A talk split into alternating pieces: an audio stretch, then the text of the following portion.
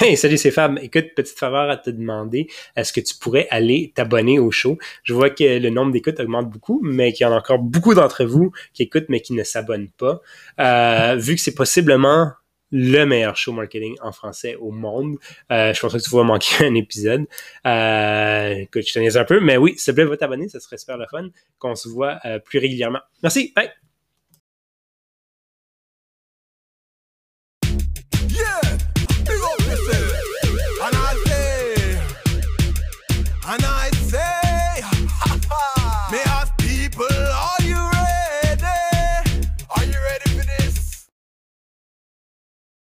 Avec mon, mon invité Alexandre Gravel de Toast Studio. Euh, puis aujourd'hui, ben, écoute, je, bonjour Alex, euh, toujours apprécié de t'avoir avec moi, avec nous. Euh, une audience qui grandit quand même lentement mais sûrement, fait que c'est fun. Euh, fait qu'aujourd'hui, je t'ai posé un peu une colle parce que c'est un sujet quand même difficile parce qu'il n'y a pas, comme tu me disais euh, offline, il n'y a pas de formule magique. Mais je pense que c'est un enjeu que beaucoup de marketeurs rencontrent. On sait qu'il faut créer du contenu, on sait qu'il faut en faire la promotion, la distribution, etc. Mais en bout de ligne, il faut du temps et de l'argent pour le faire.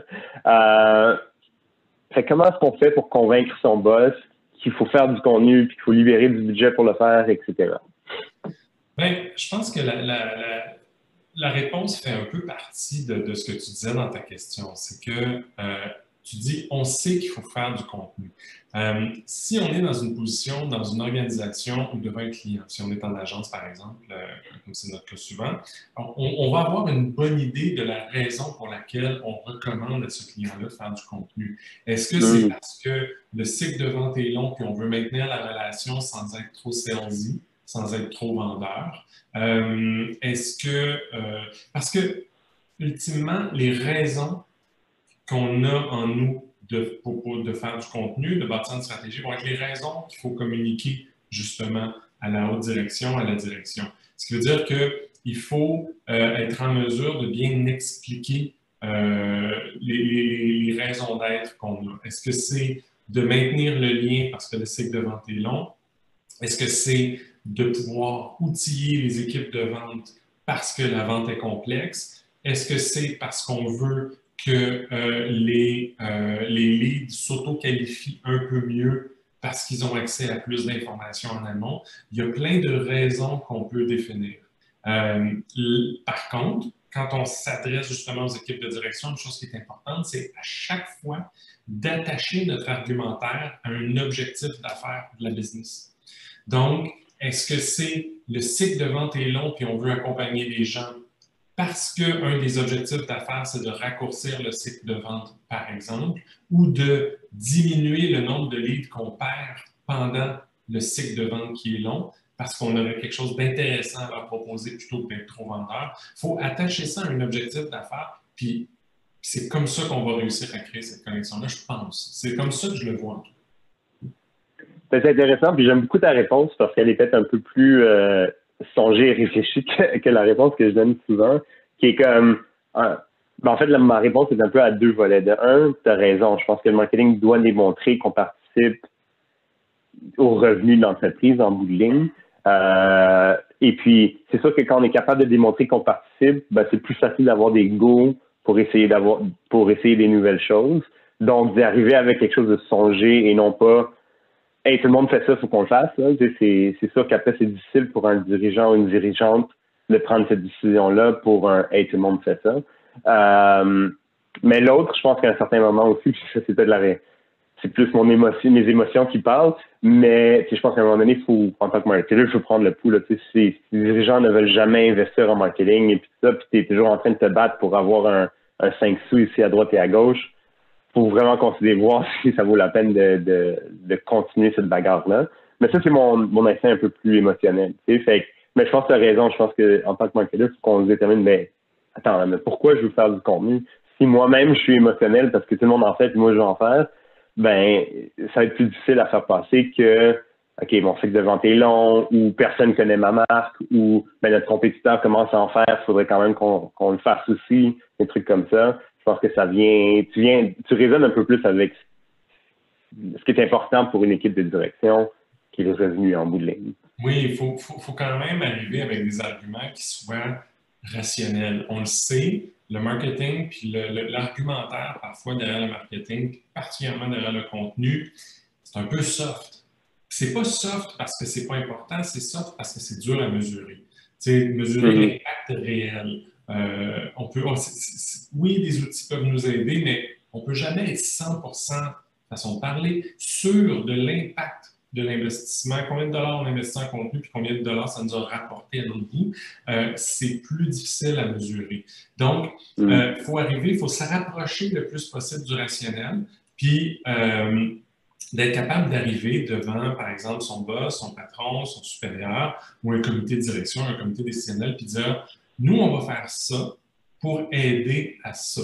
Puis c'est à ça que ça va aider, ça va contribuer. Vous entendez, vous, vous comprenez dans la salle, si moi je fais ça, ça aide à ça, parfait. Bon, mais on est capable. Puis ça, c'est quelque chose que vous voulez régler cette année. Donc, moi, je vais contribuer de cette façon-là. Ce que je vais faire, c'est comme ça que je vais faire. Puis, euh, justement, dans, certains des objectifs d'affaires que la business peut émettre, soit dans un plan stratégique, soit dans d'autres choses, euh, soit dans d'autres formes de planification euh, ou, de communication interne, on est capable vraiment d'arriver avec une solution qui, tienne la route par rapport à la, direction du bateau. Oui, c'est ça. Puis, puis, je pense que ça force en bout de ligne utilement un marketeur euh, à, penser revenu. je pense qu'il y a encore il y a beaucoup de marketeurs, ben, beaucoup. Encore, il y a certains marketeurs qui justement pensent à des tactiques, des stratégies, mais pas encore comment ça impacte le revenu de l'entreprise. Fait que si tu te retrouves à devoir aller convaincre tes, tes boss qu'il faut essayer quelque chose de nouveau, ben, si tu es capable de, de shifter ton mindset à, à revenu, comment ça peut impacter les revenus, comment ça peut aider l'entreprise, je pense que ça va, tu vas déjà avoir un, c'est déjà un peu plus facile d'aller chercher un peu de budget pour le faire. Euh, ouais.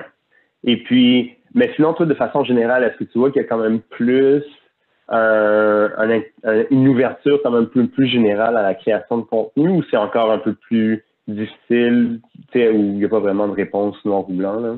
Ben, ce qui arrive, c'est que ce que je remarque chez les clients, c'est qu'il y a un désir euh, très fort de faire du contenu parce que justement, on sait tout ce qu'il faut en faire. Mais euh, même chez les clients qui veulent en faire, qui veulent utiliser le contenu pour, développer un peu leur notoriété ou développer la considération, euh, peu de clients arrivent avec l'indicateur qu'ils veulent changer, qu'ils veulent faire hmm. avancer. Ils veulent faire diminuer quelque chose ou augmenter quelque chose d'autre. Ils n'arrivent pas nécessairement avec ces indicateurs. Ils, ils arrivent avec l'idée de OK, je sais que je devrais, je sais, je sais en dedans de moi, il faut, que je fasse ça. Euh, mais euh, souvent, ça va être à nous, de notre côté, de travailler justement sur ces indicateurs-là pour nous pouvoir vérifier le propre travail qu'on fait, mais aussi pour pouvoir, euh, eux, qui puissent avoir en tête les résultats positifs que ça apporte et donc poursuivre le, le programme plus longtemps ou poursuivre sur une autre année, des choses comme ça.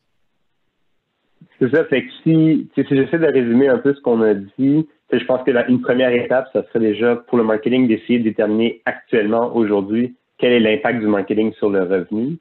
Euh, mm-hmm. si on utilise un HubSpot, c'est sûr que les rapports d'attribution qu'on peut utiliser, etc., c'est de voir c'est quoi l'impact qu'on a actuel. La deuxième étape, ça serait, bon, mais c'est quoi les objectifs de l'entreprise pour la prochaine année ou pour les prochains six mois ou quoi que ce soit.